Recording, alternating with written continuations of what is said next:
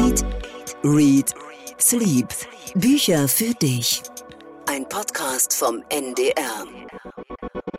Es ist Sommer und wir steigern unsere Ansprüche. Zum ersten Mal liegt eine Tischdecke im Podcaststudio mit Rosen, mit Blumen Ja, ein bisschen und Stil muss ein bisschen sein. Stil. Die Sonne scheint in unser Studio und es liegt dort ein Picknickkorb. Ein Genau. kleiner. Ich habe uns ein? Picknick vorbereitet und ich hole jetzt hier Sachen raus, Daniel, und du musst mir sagen, ob du dazu eine literarische Assoziation hast.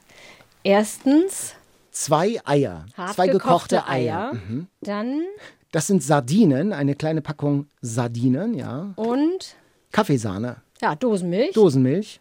und Das sind Tortenpfirsiche. Pfirsich in der Dose. So, jetzt literarische Assoziation.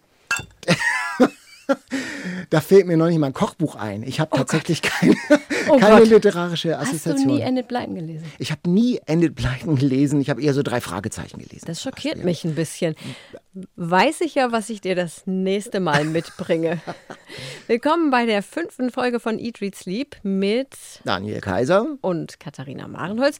Wir sind Literaturredakteure beim NDR und Lesen ist für uns genauso wichtig wie Essen und Schlafen. Ja, genau. Und deshalb heißt unser Podcast ja auch Eat, Read, Sleep. Und gerade beim diesem Mal habe ich ja nicht nur tagsüber gelesen, sondern wirklich auch die Nächte gerade mit einem ganz tollen Buch verbracht, das ich nachher auch vorstellen möchte. Und die Bestseller-Challenge war diesmal wirklich Oh eine ja, Herausforderung eine für uns beide. Herausforderung. Außerdem geht es bei uns heute um das Thema Übersetzungen und um, extra für Daniel, Frauenliteratur. Ja, ein Buch mit Sternchen auf dem Cover. Mehr dazu später. Die literarische Vorspeise.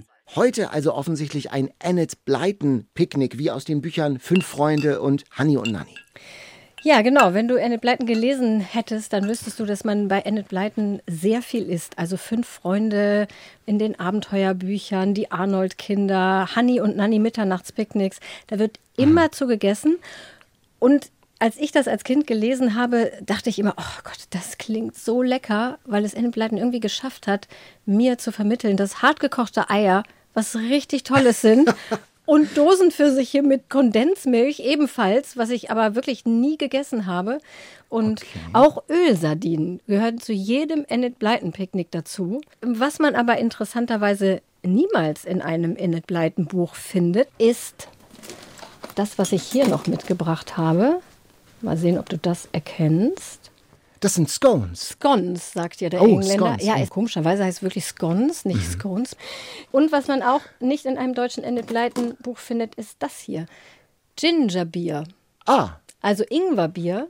Scones und Ingwerbier sind in jedem englischen Enid Blyton Buch in jedem Picknick dabei, aber in keinem deutschen. Das wurde immer anders übersetzt, weil man wahrscheinlich in den 50er Jahren Scones gar nicht kannte und das wollte man den deutschen Kindern dann nicht zumuten. und Ingwerbier wahrscheinlich auch nicht so Und doll, ne? Ingwerbier hat sich immer noch nicht durchgesetzt in Deutschland als Limonade. Das ist ja alkoholfrei, also es ist wirklich eine erfrischende Limonade. Wir machen das mal auf.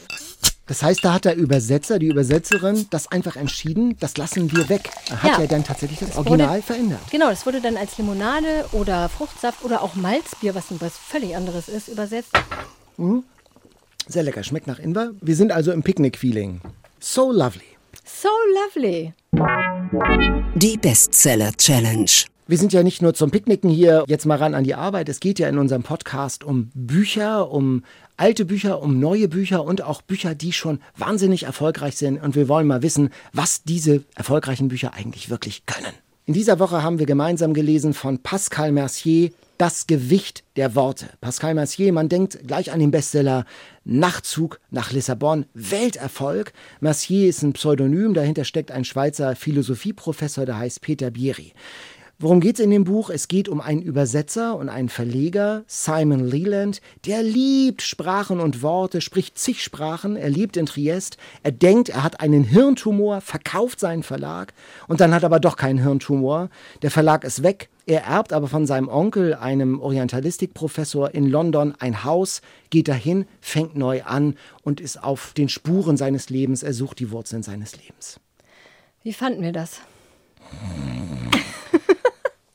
Also ich bin ja eigentlich zäh. Ich habe letztes Mal auch diese Hexengeschichte ganz durchgelesen, 54 Seiten. Ich habe keine Angst vor dicken und auch vor schlauen Büchern. Das hier hat mich geschafft. Es ist so öde.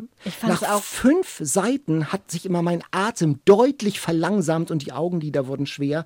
Die Müdigkeit war am Ende immer stärker als mein protestantisches Leseethos. Ich fand es auch extrem langweilig, obwohl ich das Thema eigentlich total interessant finde. Also Menschen, die mühelos ganz viele Sprachen lernen, wie dieser Leland. Auf Englisch heißt es irgendwie Hyperpolyglots. Ich weiß gar nicht, wie das auf, gibt es das auf Deutsch? Hyperpolyglotte.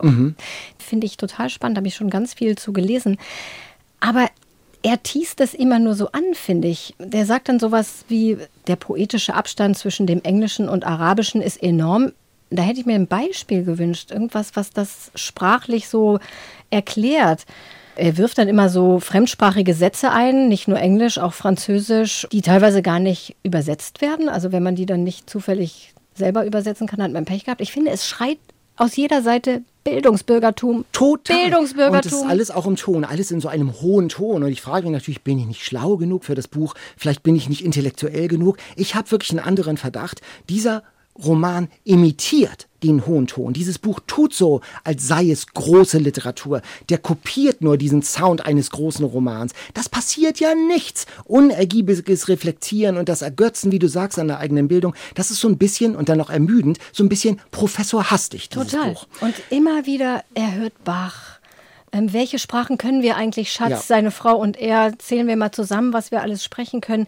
Ständig liest er irgendeinen Klassiker der Weltliteratur wieder. Mhm. Obwohl ich muss sagen, dass es zwischendurch immer wieder Geschichten gab, die ich gut fand. Also zum Beispiel, Ja. wie er seine Frau kennengelernt hat. Das ist eine schöne Geschichte, auch schön erzählt. Und mit diesem Nachbarn, er hat so einen Nachbarn da in London. Es gibt immer wieder interessante Passagen. Das Maltesische, das aus dem maghrebinischen Arabisch entstanden ist, sei die einzig semitische Sprache Europas, die einzige semitische Sprache, die das lateinische Alphabet benutzt. Man liest das und denkt so, aha, interessant. Ja. Oder er erzählt von dem Apotheker, der so Robin Hood-mäßig Genau. den armen Leuten hilft. Und dann wacht man auf und man ist lebendig und denkt, jetzt geht's los, jetzt geht's los. Und dann ist nach anderthalb Seiten die Luft raus. Ja, genau so Der geht's hat kein Händchen für Geschichten. Er hat nur ein Händchen für die theatralische Bildungspose, habe ich den Eindruck. Es hat mich wirklich dann auch genervt. Es war ein, ein, ein Wechsel von Genervtsein und starker Müdigkeit, die mich bei diesem Roman überfallen hat. Ja, und mir ging es wirklich auch so. Zwischendurch dann diese Geschichten, die mich interessiert haben, genau mit dem Nachbarn, wo ich denke, ah, jetzt, ah, es wird interessant so, dann bleibt man Genau. so ein paar Seiten dran und dann wird es wieder so, oh. Ich habe den Eindruck, es ist nicht sehr viel Substanz, aber sehr viel Geräusch, sehr viel bildungsbürgerliches Geräusch. Und da ist so ein Hallo-Wach-Moment war für mich, er sagt an der einen Stelle, also er dünkt sich ja todkrank und sagt, ach, wenn man die Zeit totschlägt, was für ein grausames Wort, Waste of Time, Waste heißt ja Müll. Da habe ich gedacht, ja, ja, so geht es mir gerade mit deinem Buch. Es ist in der Tat Zeitverschwendung. Das Einzige, wobei mir wirklich das Buch geholfen hat, ist einzuschlafen. Nach fünf Seiten war ich bettschwer. Daniel hat sich schon wieder schön in Rage geredet. Aber wir sind uns einig. Wir sind uns einig. Also, ähm, Überflüssiges Buch im Prinzip. Es ist, äh, ich frage mich dann wirklich immer, warum ist es auf der Bestsellerliste? Deshalb habe ich wirklich Ja. versucht, lange durchzuhalten. Und ich habe in diesem Fall keine Antwort. Vielleicht habt ihr, wenn ihr es gelesen habt, habt ihr eine Antwort. Was gefällt euch an Pascal Messiers Das Gewicht der Worte? Ja, bitte gerne mal mailen an eatreadsleep.ndr.de. Das interessiert uns. Wenn euch das Gewicht der Worte gefallen hat, schreibt uns gerne warum. Ja, wir brauchten danach beide, glaube ich, eine Belohnung. Ja, wir brauchten beide Eine eine, Belohnung. Lesebelohnung. Eine Lesebelohnung. Und das habe ich wirklich auch als Lesebelohnung genutzt. Also ein Buch mit mehr Tempo, mit mehr Action. Ich habe einen Thriller gelesen. Ich auch. Ah, gut. Welchen, welchen hast du gelesen? Ich habe gelesen das neue Buch von Nikki French, was sie nicht wusste. Also neu ist schon im Januar erschienen, das lag bei mir noch. Ich habe früher sehr viel Krimis gelesen, aber in der letzten Zeit gar nicht mehr. Und aber genau, ich hatte so ein Bedürfnis nach Mercier, irgendwas zu lesen, was total spannend ist. es geht um Nivi, Mutter von drei Kindern, verheiratet, die sie auf eine Affäre eingelassen hat mit ihrem Chef. Und eines Tages in die Wohnung des Chefs ihres Geliebten kommt und, Und er er ist liegt tot. natürlich. Erschlagen mit einem Hammer Oh. liegt er in der Blutlache und sie war am Abend vorher noch da gewesen und hatten ein romantisches Dinner etc. Und der erste Gedanke, den sie hat, ist, oh Gott, wenn jetzt die Polizei kommt. Die verdächtigen mich. Ja, gar nicht unbedingt, dass sie sie verdächtigen, sondern dass sie natürlich das dann auffliegt, dass sie da in der Wohnung war und diese Affäre hatte und dann ihr Mann davon erfährt und ihre ganze Familie zerstört wird. Und dann beseitigt sie alle Spuren. Also sie macht einen riesigen Großputz dieser Wohnung, was der Polizei dann auch äh, auffällt, dass das sie meinten, sie haben noch nie so einen sauberen Tatort vorgefunden. Ja, und dann ist halt die Frage, fliegt sie auf, fliegt sie nicht auf? Wer hat den Mann denn wirklich nun umgebracht? Sehr spannend. Also das Ende hat mich ein bisschen enttäuscht. Das ist ja oft mhm. so bei Krimis. Aber ich habe es echt im Garten bei Sonne einen Tag lang inhaliert durchgelesen und war totale Unterhaltung für mich. Genau, und das ging mir ganz ähnlich mit meinem Thriller. Ich habe auch einen Thriller gelesen, der heißt Genesis. Ganz neu erschienen von Claude Cuny. Es geht um Ratten, die James Cook damals in der Antarktis eingeschleppt hat und die kehren zurück. Riesengroße Ratten mit einem Killer-Virus, mit einem Pestvirus nach London. Und man verfolgt die XXL-Ratten so durch die U-Bahn-Schächte, beobachtet, wie diese Riesenviecher dann über Menschen herfallen und äh, über die Flöhe dann Krankheiten transportieren. Die Pest kommt zurück nach London und gleichzeitig ist da so ein Forscher, der das zum Anlass nimmt, um Menschen noch zu optimieren, gentechnisch. Dazu noch so ein bisschen Corona-Masken und Lockdown, also alles so ein bisschen Pandemie-Feeling. Fängt stark an, atemlos, London, 8.50 Uhr und so, lässt dann aber echt wirklich ein bisschen nach. Ein gutes Buch zwischendurch zum Wachwerden nach Mercier. Aber wo du sagst Corona-Feeling, ist aber hat nichts mit Corona zu tun. Ein, hat nichts mit Corona zu tun, aber es hat natürlich automatisch, wenn es um Pandemie geht, wenn es um maskierte Menschen, die durch London gehen, voller Angst vor Ansteckung, dann hat das natürlich sofort diesen äh, Corona-Trigger. Ja, in, wie alle diese Sachen, die vorher produziert genau. wurden und wie auch diese Fernsehserie Slow Burn ja auch vorher produziert und jetzt wie extra daraufhin, daraufhin produziert. produziert. Ja, ja. genau. Ich habe ja dann noch ein anderes Entspannungsbuch gelesen, und wenn sie tanzt von Susan Elizabeth Phillips. Klassische Frauenliteratur, würde ich sagen. Und wir wollten hier mal sozusagen die Probe aufs Exempel machen. Und ich habe es dir gegeben, Daniel. Du solltest es auch lesen. Wie war das für dich, so ein Frauenbuch? Ich habe keine Angst vor Büchern mit Blumen oder Sternen auf dem Cover. Dies hat tatsächlich Sternen und eine tanzende Frau. Ich mochte das Buch eigentlich ganz gern. Das ist auch, das liest man so ganz an einem Sommertag auf dem Balkon, in meinem Korbstuhl. Die Figuren, finde ich, sind einfach richtig, äh, sind gut und plastisch gemacht. Ich konnte dem folgen und äh, wollte auch am Schicksal dieser Menschen weiter teilhaben. Es geht um eine 35-jährige Hebamme, die sich nach einem Schicksalsschlag in eine Hütte in den Bergen zurückzieht mhm. und einfach nur vergessen will. Und dann trifft sie Ian, Ian North, einen Street Art Künstler, so eine Art Banksy, den sie erst ganz schrecklich findet, in den sie sich aber natürlich dann doch am Ende verliebt. Zwischendurch passiert noch ein dramatisches Ereignis, das wir hier nicht vorwegnehmen wollen. Mhm. Es ist schon ziemlich kitschig. Ich finde es Toll, dass du das ja, ich, äh, durchgehalten hast. Ja, ich finde es, wenn es, ich bin ja auch Fan von gut gemachter Unterhaltungsliteratur und ich finde, da, wenn, wenn die Figuren stimmen, das ist immer das Entscheidende, finde find ich, das glaube ich das, was die, was die machen. Natürlich ist es so ein bisschen schablonenartig. Die Frau, ehrlich gesagt, die nervt mich ein bisschen. Die nimmt da so einen Job in so einem Laden an, in so einem Kiosk und verkauft keine Zigaretten an die Kerle, weil sie sagt, nein, das ist gegen mein Gewissen, dass du ja. hier schlechte Zigaretten rauchst. Und sie sagt dann wirklich einmal wörtlich, ich tue das Richtige. Also so eine sendungsbewusste Frau, die nach dem Schicksalsschlag irgendwie verwundet und verwundbar ist, aber gleichzeitig so ihr Ding richtig fies eigentlich durchzieht. Das ist schon erkennbar aus einer Frauenperspektive, würde ich schon sagen, auch für Frauen auch geschrieben. Ich würde das schon so sehen, aber man kann das ja trotzdem auch als Mann lesen. Ich fühlte mich von diesem Buch durchaus unterhalten. Also, ja. Auch hier würde uns dann doch mal die Meinung der Hörer interessieren, der Hörerinnen ja. und Hörer. Ich habe ja am Anfang gesagt, ja, Frauenliteratur, das ist ja ein stehender Begriff in der Branche. Kann man das überhaupt sagen? Gibt es Literatur, die, sagen wir mal, hauptsächlich von Frauen gelesen wird?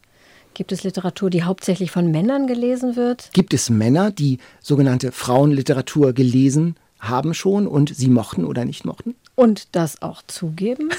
Also ich hätte jetzt intuitiv gedacht, dass Männer das Buch blöd finden. Ich weiß gar nicht warum. Ich glaube, Männer sind nicht so kitschanfällig wie Frauen, oder? Ja, ich bin ja Fan von Pathos und so. Das stimmt also, allerdings. Ja, und von daher bin du warst ich nicht die richtige ich, war, ich war nicht, ich, ich, ich, bin vielleicht zu, zu sehr noch Zielgruppe oder so. Vielleicht sollten wir es Jan noch mal geben. Jan noch mal geben, der so ein bisschen nüchterner, mhm. literarischer und literaturexpertiger sozusagen daran geht. Ja, mhm. gut. Ich habe ein Buch mitgebracht, das wahnsinnig dick ist. Ich habe es Das habe ich wirklich gemocht. Das war mein Schatz der letzten Tage. Ein Buch, das ich an einem Tag und in einer Nacht durchgezogen habe wie in einem Rausch. Es heißt Das eiserne Herz des Charlie Berg, ein Romandebüt des Hamburgers Sebastian Stürz. Das ist ein so bunter, ein so witziger, ein skurriler Roman, 700 Seiten, so dicht und doch so leicht. Es geht um Charlie Berg, ein junger Typ in den 90er Jahren und der will jetzt so durchstarten, der will einen Roman schreiben und eines kann der richtig gut, der kann ganz gut riechen, wie der Typ aus dem Parfum von Patrick Süßkind. Also der könnte dich jetzt beschnuppern und könnte riechen, was du heute zum Frühstück gegessen hast, wie lange du geschlafen hast und welches Parfum du gerade ähm, aufgetragen hast. Auch aus 1,50 Meter Auch aus, Corona-Abstand. auch aus 1,50 Meter Corona-Abstand. Und ähm, er ist auf der Hirschjagd mit seinem Opa und da stirbt aus Versehen nicht nur der Hirsch, sondern auch der Opa und ein Wilderer. Und Charlie, der verdrückt sich, lässt alle im Wald liegen und steht plötzlich mitten in einem Kriminalfall. Das ist der Anfang des Buches. Und die Figuren, die sind alle super. Polizisten wie aus den wirklich allerbesten Regionalkrimis, eine skurrile Ärztin, Dr. Helsinki. Man möchte von all diesen Typen, die da auftauchen, aus der Familie, diese ganzen skurrilen Leute, viel mehr lesen, mehr erfahren, mehr Zeit mit ihnen verbringen. 700 Seiten waren fast nicht genug. Ähm, es gibt auch ganz rührende Szenen ähm, zwischen der Mutter und dem Sohn. Die Mutter, so eine herzlose Theater-Avantgarde-Frau, die die Familie verlässt. Und er, der junge Charlie, macht ihr so ein Mixtape, so eine Kassette. Und er darf nicht mitfahren und macht sich dasselbe Tape. Und während sie wegfährt, steckt er sich das Tape ein, zündet eine von ihr geklaute Zigarette an, macht die Augen zu und tut so, als ob er mit ihr am Auto sitzt. Das ist wirklich eine ganz rührende, schöne Szene. Und Leitmotiv, ich hätte heute auch als literarische Vorspeise, hätte ich Hirschgulasch mitbringen können. Es wird dauernd Hirschgulasch gegessen. Das ist ja schade, dass Schade. das, Ich weiß nicht, ob ich das hinbekommen habe. Die haben so ein ganz ausgefeiltes Rezept mit Thymianhonig. Und das wird immer dann in der Familie gegessen an neuralgischen, wichtigen Punkten der Familiengeschichte. Immer vor und nach Reisen, immer dann, wenn etwas passiert, also auch wenn jemand stirbt. Und dann werden Geschichten erzählt. Hirschgulasch-Geschichten. Das ist wirklich ein ganz furioses Buch. Ich muss eine Sache vorlesen, und zwar der Kumpel von, von Charlie, äh, David, der hat eine ganz nicht ordinäre Sammlung von Bezeichnungen für Coitus.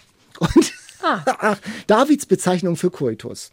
Pudding versiegeln, Wirsing zirkulieren, Pferdeherden besprechen, das Werkstück ziselieren, Oma die Nase verfeinern, gegen die Gräfin vorgehen, in Klammern gerichtlich, Giersch in der Lampe backen, Zucker in der Zentrale erhitzen.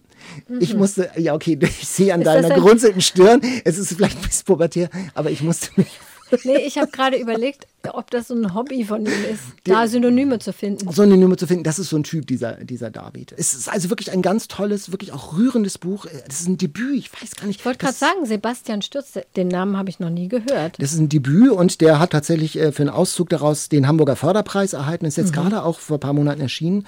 Ist eine Empfehlung einer Kollegin gewesen. Ich habe ja diese Woche so ein bisschen gehadert mit den Büchern. Ich wollte ja ein schönes mitbringen und habe kein richtig gutes gefunden.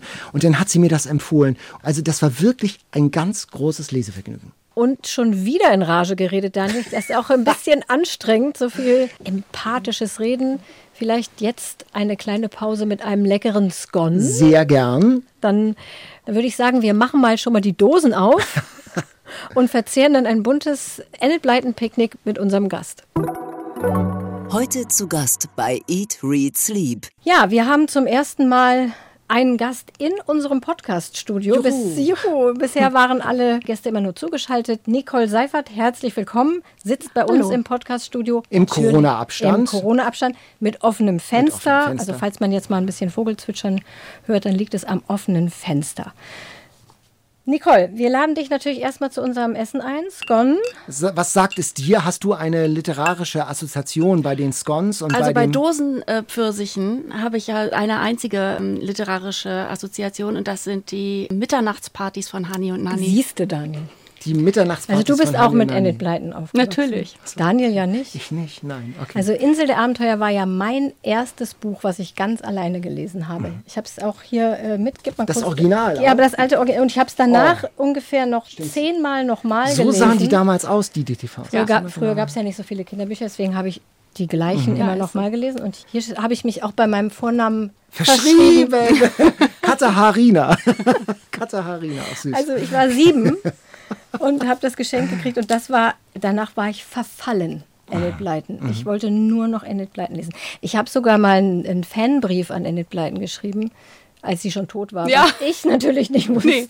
Es kamen ja auch immer noch mehr Bücher, Ja, genau. nachdem sie schon tot war. Ja, die Weil- angeblich von Enid Blyton Genau, sind. weil dann einfach die Marke von anderen Autorinnen weitergeführt wurde. Genau. Aber Funktionieren denn die alten Bücher, wenn du es heute noch mal liest, Katharina, äh, funktioniert das denn heute noch? Also es Total. gibt ja, ähm, können das Kinder heute noch lesen und verstehen die das? Finden die sich da wieder? Ja, also mein, ich habe ja drei Kinder, zwei davon lesen sowieso nicht. Der dritte liest und der hat auch fünf Freunde und die Abenteuerserie gelesen. meine Tochter ist 16, die ist jetzt aus dem Alter raus, die hat es aber tatsächlich nie gelesen. Nie gelesen. Nee. Ach guck. Und wir haben die alten Kassetten, die habe ich mit ihr nochmal gehört. Und äh, da habe ich schon gedacht, äh, schlecht gealtert. Wie die reden und so, das ist einfach nicht Entschuldigung. echt. Also, Entschuldigung. und hast du denn die Dosenpfirsiche, hast du das nur literarisch wahrgenommen oder hast du das auch mal ausprobiert, wie das schmeckt? Nee, das hat mich immer nicht so angemacht, muss ich sagen. Ich bereite mal was Ja, vor. ich fand aber immer, es klang toll, ohne dass ich Ja. mir groß Gedanken darüber Es gemacht klang habe, trotzdem feierlich. was das eigentlich ist. Ja. Und als ich jetzt die Sachen dafür gekauft habe, dachte ich zum ersten Mal, oh Gott, Dosenflüssig mit Kondensmilch ist, ist wirklich einigermaßen seltsam. Daniel wird jetzt todesmutig sich einen Ich glaub, das Dosenpfirsich muss ich mit. Kondensmilch zubereiten. Also mir es ist schon vorstellen. sehr, also ich bin ja, habe als einen halben, eine halbe Pfirsichspalte gegessen und muss sagen, es ist, überzeugt mich noch nicht, es ist eher ein frugales Mahl. ja, aber Ich so habe es mir schlimmer Kon- vorgestellt. Ja gut, man hatte ja nichts. Man, wir hatten ja nichts. Nimm mal bitte den Scone. Du als Expertin Scone oder Heißt- Scone. Ich sag Scone. Aber das äh, muss jetzt gar nichts heißen. Es ist ja immer eine Frage, Huch, oh Gott, wo man es so. aufgeschnappt hat.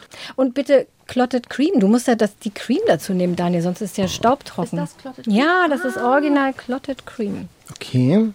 Die Konsistenz ist hier schwer zu beschreiben. Es ist wie sehr weiche Butter. Es ist ein Mittelding aus Butter, Sahne und Creme Alles fraiche, ganz leicht. Ja, es, äh, dein Personal Trainer wird dir wahrscheinlich meckern. Personal Trainer darf das nie erfahren.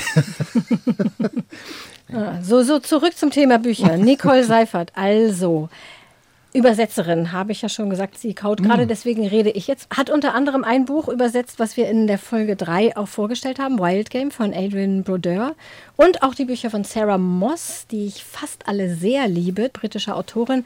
Sommerhelle Nächte, mein Jahr in Island, hinreißend über ein Jahr, die, das sie mit ihrer Familie in Island verbracht hat. Und auch das letzte Buch, Gezeitenwechsel, sehr, sehr schönes Buch. Hallo Nicole nochmal. Hallo. Jetzt hat sie aufgekaut. Ja, wir haben viele Mails bekommen von Übersetzern und Übersetzerinnen, ähm, die gesagt haben, hey, nennt uns mal bei euren Buchvorstellungen. Wir sind auch wichtig. Das stimmt natürlich. Ist das auch so deine Erfahrung, dass das äh, so eine Schattenexistenz ist als Übersetzerin? Ja, schon. Es ist aber besser geworden. In den letzten Jahren hat da ein Bewusstseinswandel auch bei den Verlagen eingesetzt. In der Literaturkritik, also in Rezensionen und so, da erleben wir uns ja auch dabei, vielleicht mal einen Satz dann zu schreiben oder zu sagen, sehr flüssig oder so. Ähm, man kann das ja auch ehrlicherweise gar nicht richtig beurteilen. Ja, also bei chinesischen Büchern oder französischen oder so. Wie nimmst du das wahr in der Literaturkritik? Also wird da Übersetzung als, auch als schöpferischer Akt wahrgenommen? Also wenn es sehr offensichtlich ist, dann ja. Zum Beispiel hat Esther Kinski, die selbst auch Autorin ist, äh, ein Buch aus dem Schottischen übersetzt, wo sie wirklich erfinderisch werden musste. Und dann wird das auch erwähnt und sich genau angeguckt. Ansonsten ist es ja tatsächlich so ein bisschen die Aufgabe beim Übersetzen, dass man nicht merkt, dass das übersetzt wurde. Also dass man nicht stolpert und denkt, na was da, das klingt aber komisch, was da wohl im Original stand. Was mich aber manchmal doch auch wundert und bis ärgert, ist, dass im Feuilleton, die ja schon die Möglichkeit haben, das dann nebeneinander zu legen und sich genau anzugucken und auch manchmal dann so eine Übersetzung dann in einem Satz bewerten. Da wird die Sprache dann der Autorin oder des Autors gelobt und es ist ja aber tatsächlich die Sprache der Übersetzerin oder des Übersetzers. Und da wundere ich mich manchmal, dass da gar kein Bewusstsein für zu herrschen scheint. Also denn das ist ja an der Stelle sehr offensichtlich, wenn es wirklich um die Sprache geht. Ja, ich glaube, da kann man, können wir Rezensenten uns auch da wirklich nochmal ein Bewusstsein schaffen. Ja, und wir haben ja, um nochmal auf unseren Enid Blyton Picknickkorb zurückzukommen, ich hatte ja eingangs gesagt, was wir jetzt hier gerade verspeist haben, Scones und Ingwerbier, das haben die deutschen Kinder nie zu Gesicht bekommen, sozusagen in dem Buch, weil das immer anders übersetzt wurde. Also Scones als Kuchen oder Pfannkuchen oder Biskuits, Ingwerbier oder Gingerbier dann als Malzbier oder, oder Limonade. Meinst du, dass man früher so ein bisschen sorgloser übersetzt hat, so nach dem Motto, Scones kennt ja kein Mensch, nenne ich einfach anders? Würde mich nicht wundern. Ich glaube, dass auch da das Berufsethos sich da ein bisschen gewandelt hat, was natürlich aber auch damit zusammenhängt, dass sich die Zeiten gewandelt haben. Ich meine, die Leute sind heute alle viel weiter gereist und auch des Englischen sind ja viel mehr Menschen mächtig und so. Also ich glaube schon, dass das auch daran liegt, dass man dann da ein bisschen äh, näher am Original bleibt. Und ist dir das schon mal passiert, dass irgendetwas in einem Buch vorkam, wo es keine deutsche Entsprechung gab? Und was machst du dann? Also es passiert eigentlich relativ häufig und meistens lassen wir es dann stehen. Schwieriger wird es bei Dingen wie zum Beispiel ist in Gezeitenwechsel, das Buch von Sarah Moss, das du eben erwähnt hast, da wird am Anfang die Protagonistin wiederbelebt. Und damit man das im richtigen Rhythmus macht. Ein Song. Ein Song. Staying Alive. Und das Staying ist, alive. das ist, Na genau, ja, Staying hier Alive, ist es genau. Staying Alive, was ja völlig makaber ist. Und in England ist es aber was anderes. Und da ging es dann auch noch weiter drum. Also das konnte man nicht einfach nur austauschen, weil es weiter um den Text ging und sich derjenige, der das gemacht hat, da Gedanken drüber gemacht hat und so. Da wird es dann heikel. Macht man dann manchmal sowas wie Anmerkung des Übersetzers, so Sternchen? Davon bin ich am Anfang, äh, ich mache das ja jetzt seit zehn Jahren, davon bin ich am Anfang ausgegangen, weil ich das auch schon so gelesen hatte. Das möchten die Verlage heute aber nicht mehr so gern. Eine Herausforderung ist ja gerade, wenn Milieus geschildert werden und äh, wörtliche Rede, also Dialoge im Slang, äh, Black American English zum Beispiel. Früher haben die die in der Übersetzung Berlinern lassen, um sozusagen äh, was Exotisches oder was, was äh, ein, ein Slang, ein, ein Dialekt einzubauen. Wie macht man das denn heute? Das ist ein ganz schwieriges Thema, da gibt es ganze Seminare zu. Ich habe äh, noch keins gemacht, das will ich unbedingt mal machen. Da gibt es aber ein berühmtes Beispiel für, und zwar ist das Zora Neale Hurston. Vor ihren Augen sahen sie Gott. Das ist in, aus, in den 30er Jahren erschienen, praktisch unübersetzbar, das Buch, weil das im Slang der Schwarzen, und zwar in so einem ländlichen Slang geschrieben ist. Und die erste deutsche Übersetzung, die es gab, die hat dann um so diese Distanz zur Hochsprache einfach abzubilden, so einen rheinischen Dialekt genommen. Und damit spielt das natürlich nicht mehr in Louisiana oder wo es spielt. Ne? Es ist eine völlig andere Anmutung. Und das ist dann neu übersetzt worden von der Edition 5 vor nicht besonders vielen Jahren. Und die haben sich halt genau überlegt, wie machen wir das und haben lange rumprobiert, ähm, Lektorin und Übersetzer zusammen, sind einfach sehr stark aufs Mündliche gegangen, haben zum Teil auch so Textbausteine, die auch viel so im, im Blues vorkommen und so auch Englisch stehen lassen, die man eben auch inzwischen kennt. Aber es ist letztlich natürlich, gibt es dann x Möglichkeiten, dieses Buch zu übersetzen und die einen transportieren dies und die anderen das und an sich ist es unübersetzbar. Ich hatte auch als eins meiner ersten Bücher, da ist ein Waliser, der so sehr, also wo man gucken muss, was soll das jetzt überhaupt heißen, was der hier sagt. Und dann war ich ganz schnell bei so einem norddeutschen, etwas verkürzten, stand dann immer nah und so, so Dinge. Das Moin. Geht, so, nicht ganz, aber also das habe ich mich dann nicht getraut. Aber schon so, man hört, das ist Norddeutsch, das hat mit Walisisch nichts zu tun. Also das ist echt ein ganz heikles Thema. Und dann sitzt du da in deiner Kammer und musst eine Entscheidung treffen. Tauschst du dich da auch mit anderen aus? Gibt es dann so ein Netzwerk? Oder sagst du einfach, wo ich bin, ist vorne und wir machen das jetzt so? Machen wird jetzt einfach Plattdeutsch. Also ich mache mir, während ich so die erste Version hinschreibe, viele Kommentare an Rand, wo man jetzt nochmal sich vergewissern muss oder das dann nachher auch mit dem Lektorat diskutieren. Da ist natürlich das Schwierigste, sind dann so, was es eigentlich in jedem Roman, der muss gar nicht mal besonders literarisch sein, äh, gibt, sind so Fachdinge, wenn da gesegelt wird oder gestrickt oder keine Ahnung, Tennis gespielt, irgendwas, was, was ich, ich nicht mache, dann sind da sofort Sachen bei, die ganz viele von den Lesern und Leserinnen sofort merken, wenn die nicht stimmen. Und wo du, man sich dann halt so seine Leute suchen muss, die einem sagen, wie das funktioniert. Es reicht ja oft nicht, dann da den richtigen Begriff zu haben, sondern dann gibt's ja hier auch einfach andere Wendungen oder die Logik muss ja stimmen. Ne? Man ist ja monatelang als Übersetzerin, als Übersetzer mit einem Buch, mit den Figuren, mit der Autorin, mit dem Autor beschäftigt. Redet man mit denen? Lebt man mit denen? Ja, auf jeden Fall. Irgendwann reicht's dann aber auch, denn wenn man ein Buch übersetzt, ist ja, man liest es meistens vorher einmal, um zu gucken, ob man das übersetzen kann und möchte.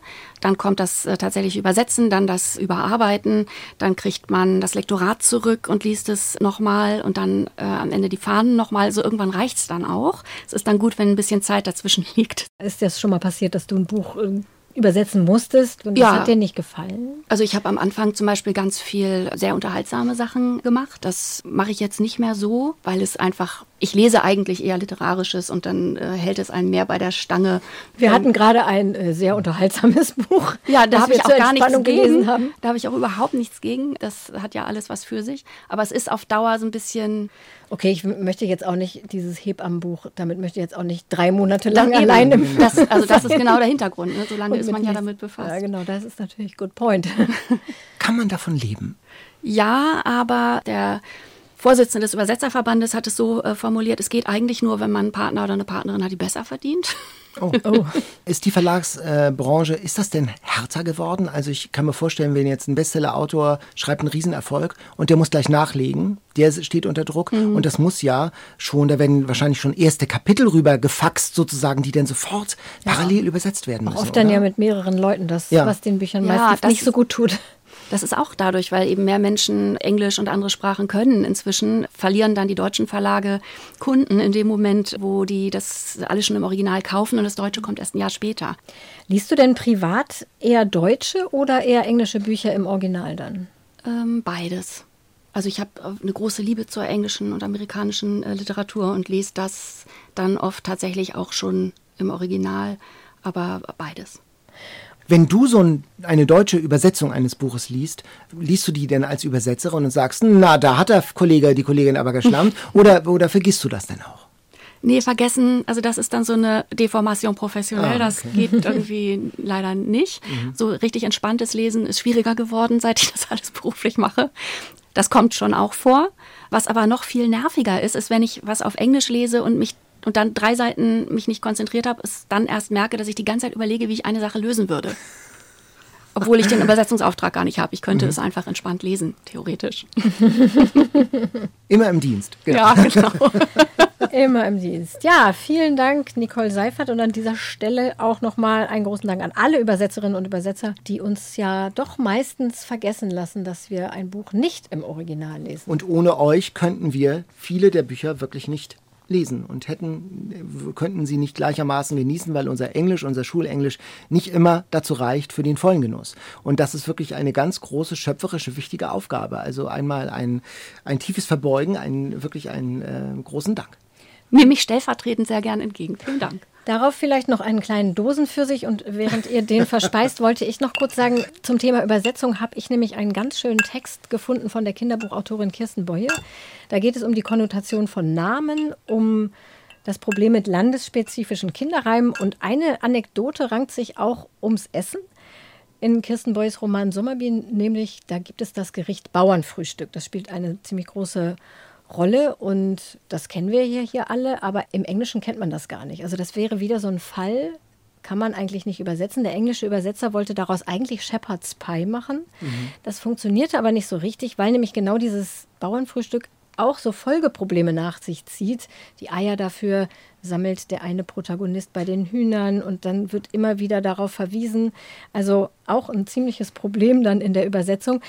Das ist echt ein toller Text über das Thema Übersetzung. Wir packen den Link dazu einfach bei uns in die Shownotes, dann könnt ihr das alle nochmal nachlesen. Uns geht es ja nicht nur ums Essen und uns geht es ja nicht nur um aktuelle Bücher, sondern es geht auch um Herzensbücher, die uns schon seit Jahren und auch seit Jahrzehnten begleiten. Und auch heute haben wir euch wieder welche mitgebracht. Die Alltime Favorites. Ich habe dir ein Geschenk mitgebracht, das habe ich tatsächlich. Kennst du diese Treppenverschenkkisten? Genau, die liegen dann, überall in der Stadt rum. Genau, da ja, nehme genau. ich eigentlich nie was mit aus Prinzip, weil ich mich immer ärgere, dass die Leute denken, irgendjemand kann den Kram gebrauchen, den die sie aussortiert haben. Und da bin ich stehen geblieben, dachte so, huch, Ian Fleming, James Bond, da war doch was. Daniel kannte das nicht. Das nehme ich mal mit. und es hat ein Cover. Es ist wahrscheinlich aus den 70er, 80er Jahren. Es ist auf Englisch. Es ist ein englisches Ja, es ist auf Englisch. Und ein Cover, das unter MeToo-Gesichtspunkten heute nicht mehr so ganz durchgehen würde, wahrscheinlich. Ja, ich denke The mal. Spy Who Loved Me. Vielen Dank für das Geschenk. Da kommst du zum Thema. Unter MeToo-Gesichtspunkten würde, glaube ich, die gesamte James Bond-Reihe, zumindest nicht die Bücher, nicht mehr durchgehen. Nachdem ich das so vollmundig angekündigt hatte in einer vorigen Folge. Ian Fleming Casino Royale, der erste James Bond-Roman, mhm. habe ich noch mal reingelesen. Und ich muss meine Begeisterung ein kleines bisschen zurücknehmen. es ist, ich sag mal so, es ist nichts für Feministinnen und es ist im Prinzip auch nicht für jemanden, der irgendwie PC unterwegs ist. Das war damals alles noch anders. Also es ist nicht gut gealtert. Ja, nee, also eigentlich kann man es fast heutzutage nicht mehr, also nicht mehr ernsthaft als Literatur lesen. Also es ist, es ist rassistisch, es ist homophob, es ist frauenfeindlich, alles dabei. Wie schön, dass du es dabei hast. Ja, aber das ist einfach der berühmteste Spion überhaupt, für immer und ewig. Und viele kennen nur die Filme. Und ich finde schon, dass man einmal die Anfänge lesen sollte, dass, dass es sich lohnt, da mal reinzugucken, wie das denn angefangen hat. Dass mit, es nicht mit, nur ein Film ist. Dass es nicht genau. nur ein Film ist. Und, und der, ich meine, Ian Fleming hat nun mal diese Figur erfunden und wie er die am Anfang so angelegt hat, der ist nämlich in den Büchern viel düsterer. Das ist gar nicht so der strahlende Held. Und der ist auch viel härter, viel tougher, viel rougher als im Film. Und auch unsympathischer, muss man leider sagen. Und das fand ich auch jetzt nochmal spannend, das nochmal zu lesen, den Anfang. Und Fleming war ja selbst Spion im Zweiten Weltkrieg. Und ich glaube, er war immer ein bisschen enttäuscht, dass er nicht so die mega spektakulären Aktionen mitgemacht hat und hat sich dann da so ein alter Ego mhm, geschrieben, mhm. der die ganzen tollen Momente bekommen hat. The Secret Life of Ian Fleming. So. Ja. Wer einen literarischen Spionageklassiker lesen will, dem würde ich dann doch eher unser Mann in Havanna von Graham Greene empfehlen. Mhm der übrigens auch mal beim Geheimdienst gearbeitet hat. Oder Der dritte Mann von Graham Greene, das ist zwar kein richtiger Spionageroman, aber Geheimdienste spielen da auch eine große Rolle. Daniel, Der dritte Mann kennst du bestimmt. Das kenne ich tatsächlich, diesen, diese berühmte Verfilmung im Untergrund von Wien mit der Zither. Dum, dum, dum, ja. genau. Tatsächlich war dieses Buch erst ein Film. Also das war eine Auftragsarbeit für Graham Greene. Der sollte ein Drehbuch für Carol Reed, den Regisseur, schreiben. Und Graham Greene wollte erst, dass der Film in Rom oder Paris spielt. Es ist dann später Wien geworden. Wien war ja nach dem Krieg auch in vier Besatzungszonen genau. eingeteilt. Genau. Das Ganze spielt 1945. Es geht um Rollo Martin, der seinen Jugendfreund Harry Lime besuchen will in Wien und kurz nachdem er ankommt, erfährt er, dass Harry Lime bei einem Autounfall getötet wurde. Und dieser Unfall wirft dann immer mehr Fragen auf. Alle beteiligten Personen kannten Harry. Und dann gab es da eben noch diesen dritten Mann an dem Unfallort und keiner weiß, wer das war. Der Nachbar hat den gesehen und dann beginnt Rollo Nachforschungen anzustellen. Und interessant ist, der Roman hat ein Happy End, der mhm. Film aber nicht. Mhm. Also der Regisseur fand ein Happy End nicht glaubhaft und hat dann eben darauf bestanden, dass das äh, nicht gut endet. Und als Graham Greene dann danach daraus dann nochmal einen richtigen Roman gemacht hat, hat er aber gesagt, so und hier mache ich mein Happy End rein. Geigen im Himmel über Wien. Schön, genau. Sozusagen. Der dritte Mann von Graham Greene ist übrigens auch das Lieblingsbuch oder ein Lieblingsbuch von unserem Hörer Heiko. Der mhm. hat uns gemailt und ihr könnt uns auch alle mailen. Und zwar an unsere E-Mail-Adresse eatreadsleep.ndr.de. Welche Bücher begleiten euch nicht nur seit einem Jahr, sondern seit Jahren und Jahrzehnten? Welche nehmt ihr immer wieder aus eurem Bücherregal zur Hand und vertieft euch? Ich habe mitgebracht Franz Werfel, ein Buch, das ganz dünn ist. Sehr witzig. 1000 Seiten. Fast 1000 Seiten. Die 40 Tage des Musa Dark. Ich hoffe, man das spricht hast du so jetzt an. alles nochmal gelesen. Ich habe es öfter schon gelesen und habe jetzt nochmal es gescannt sozusagen, um es wieder lebendig werden zu lassen. Franz Werfel, wirklich einer meiner Favoriten. Er ist mit seiner Frau Alma Mahler-Werfel. Die haben eine Reise gemacht nach Damaskus 1929 und sahen dort arme Waisenkinder, verstümmelt, heruntergekommen, schmutzig. Und die fragten, wer sind diese Kinder? Und die Leute sagten, es sind Armenier, es sind armenische Waisenkinder, Opfer, Überlebende des Genozids im Osmanischen Reich vor jetzt bummelig 100 Jahren. Und er hat recherchiert und hat die Geschichte aufgeschrieben und erzählt die Geschichte dieses Genozids an den Armeniern. Gabriel, ein Armenier, kehrt aus Paris zurück äh, in sein armenisches Bergdorf und er organisiert den Widerstand gegen das Osmanische Reich. Und es sind so 40 Tage Widerstand äh, auf dem Moseberg, auf dem Mosadag. Es ist ein richtig tolles Buch zum Versinken. Das ist spannend. Es hat eine reiche, üppige Sprache, es ist ein ganz großer erzählerischer Bogen, wie gesagt, knapp 1000 Seiten, echtes Pfund oder fast schon ein Kilo. äh, ein Buch, das ich wirklich auch in mehreren Ausgaben zu Hause habe. Es spielt auch ein Deutscher eine Rolle, Johannes Lepsius, ein Pastor, eine historische Figur, die es damals gegeben hat, der in Deutschland für die Armenier im Reichstag gesprochen hat und für die Armenier gekämpft hat, aber das Osmanische Reich, die Verfolger, waren Kriegsbündnispartner äh, im Deutschen Reich und deshalb hatte er keine Chance. Und Franz Werfel und Johannes Lepsius, wenn man die beiden Namen sagt, denn es ist bis heute so, dass armenische Augen aufgerissen werden und sie strahlen, weil sie wissen, ja, die haben unsere Geschichte aufgezeichnet. Und das ist ein Buch, das Marcel Reich-Ranitzky mochte.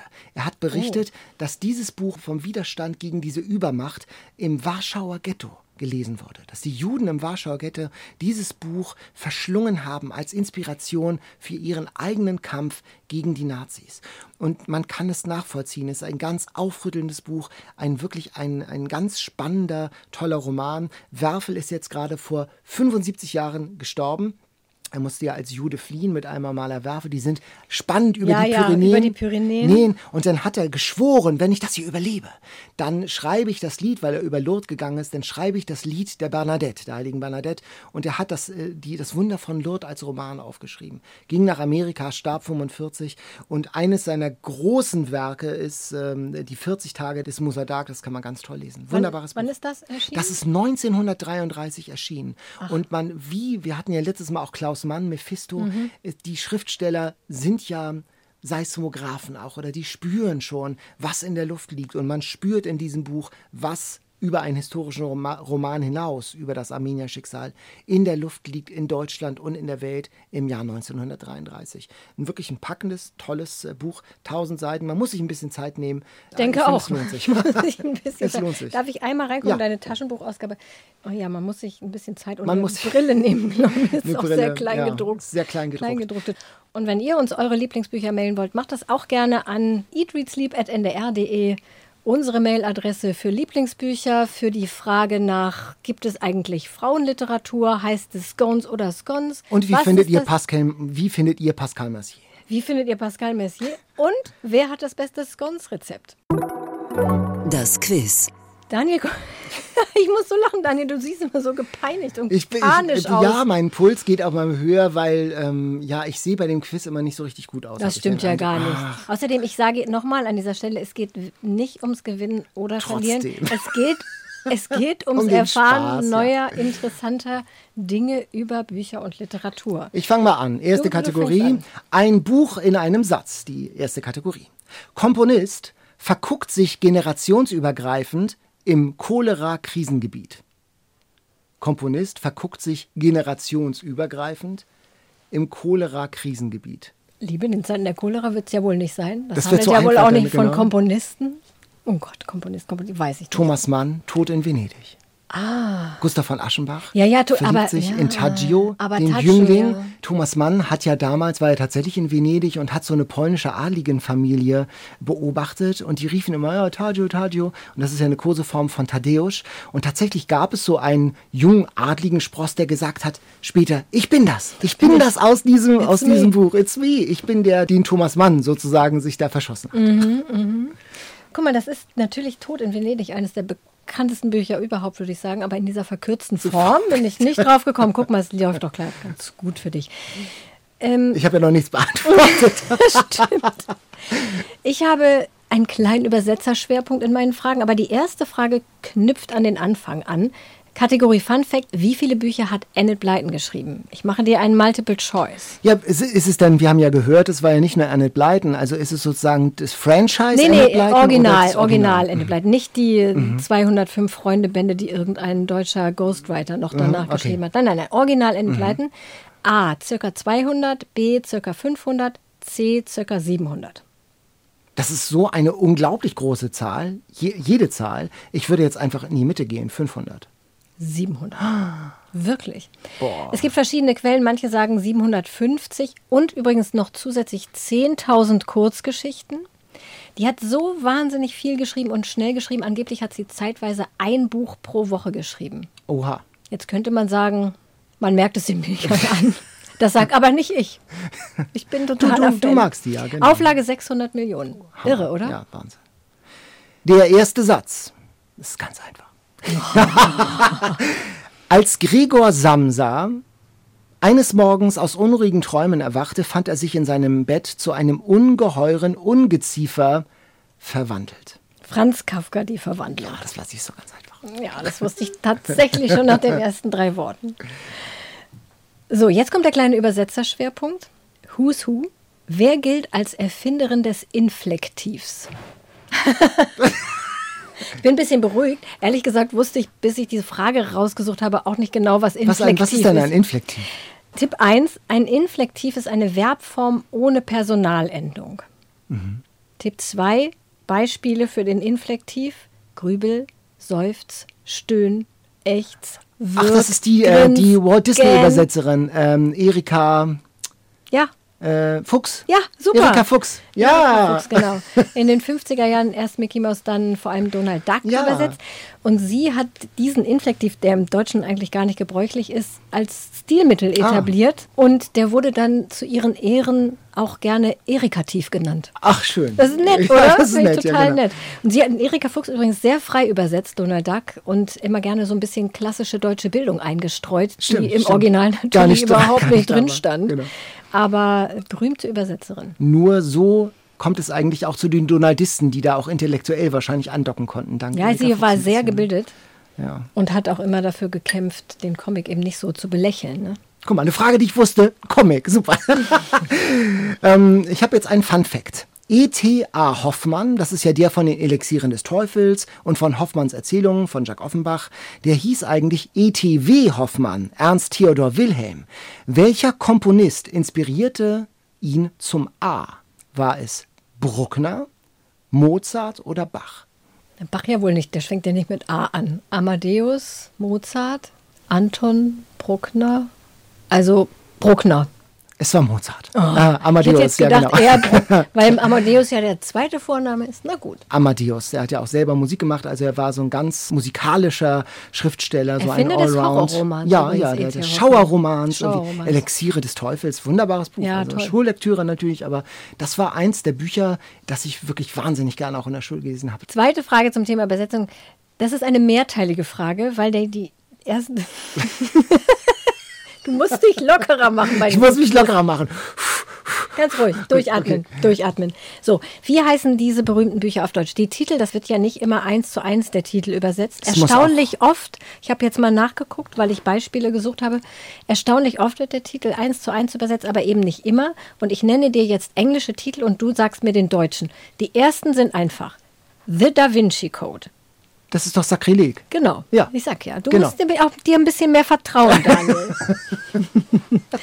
The Hunger Games. Tribute von Panem. Sehr ja. To Kill a Mockingbird. Äh, wer die Nachtigall stört. Genau. So, jetzt zwei bisschen schwierigere. So, aber das sind ja mehrere Ja, Fragen. entschuldige. Also, es, hat mich, es hat mich hingerissen. The Cider House Rules. ähm, das Gotteswerk und Teufelsbeitrag. Gut. Ja, Sehr gut. Und The Sun Also Rises. Das weiß ich nicht. Das, ist schwierig. Auf Deutsch, lustigerweise Fiesta, was ja nicht mal ein deutsches Wort ist. Hemingway, der erste große Roman von Hemingway, Thema Stierkampf, 1926 erschienen, der ihn berühmt gemacht hat, hieß tatsächlich im Original oder heißt immer noch im Original The Sun Also Rises, was mit dem deutschen Fiesta überhaupt nichts zu tun zu hat. tun hat. Interessant. Ja. Da sind wir ja erhobenen Hauptes beide halbwegs aus diesem Quiz herausgekommen. Ja, darauf esse ich gleich noch mal eine kleine Ölsardine und ansonsten bleibt uns jetzt nur noch eins. Bestseller Challenge. Die Auslosung. Ja, welches Buch werdet ihr, Katharina und Jan, ihr beiden in zwei Wochen gelesen haben und vorstellen, in den Himmel loben oder ich hoffe- verreißen? Ach, ich muss erstmal die- meine Losdose holen. Ich hoffe, es hat nicht wieder 800 Seiten und ich hoffe, es ist ein bisschen spannender. Das ist ein bisschen spannend. So, Daniel, du Ja, darfst. ich darf ziehen. So. Jetzt ist dein Blickangst Ja. erfüllt, so wie bei meiner beim Quiz. So. Nicholas Sparks, wenn du zurückkehrst. Ach, herrlich, guck mal, das ist, doch, das ist doch, dafür bin schön. ich doch zuständig für die Unterhaltungsliteratur. Vielleicht kann Jan da einen kleinen Bezug zu einem Werk der Weltliteratur wiederfinden, wie ja bei Sisters of the Stars oder wie das wo er hieß. mit dem Werder ankam. Ja, also wirklich. wirklich toll. Da ja. bin ich immer gespannt jetzt bei Nicholas Sparks. Ja, ich habe schon ein paar Nicholas Sparks Bücher gelesen, das schockt mich nicht. Also liest gerne mit und in zwei Wochen hören wir uns dann wieder. Katharina und Jan sind dann im Podcaststudio und dann sprechen wir über Nicholas Sparks und über andere schöne Bücher. Ja, darauf noch Ein Gingerbeer auf Nicholas Sparks, ein Schluck, schäumt noch super, super, ein super. Prost auf Nicholas Sparks und bis zum nächsten Mal, würde ich sagen. Ja, cheers.